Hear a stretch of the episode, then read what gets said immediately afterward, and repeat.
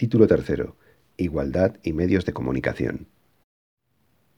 Artículo 36. La igualdad de los medios de comunicación social de titularidad pública.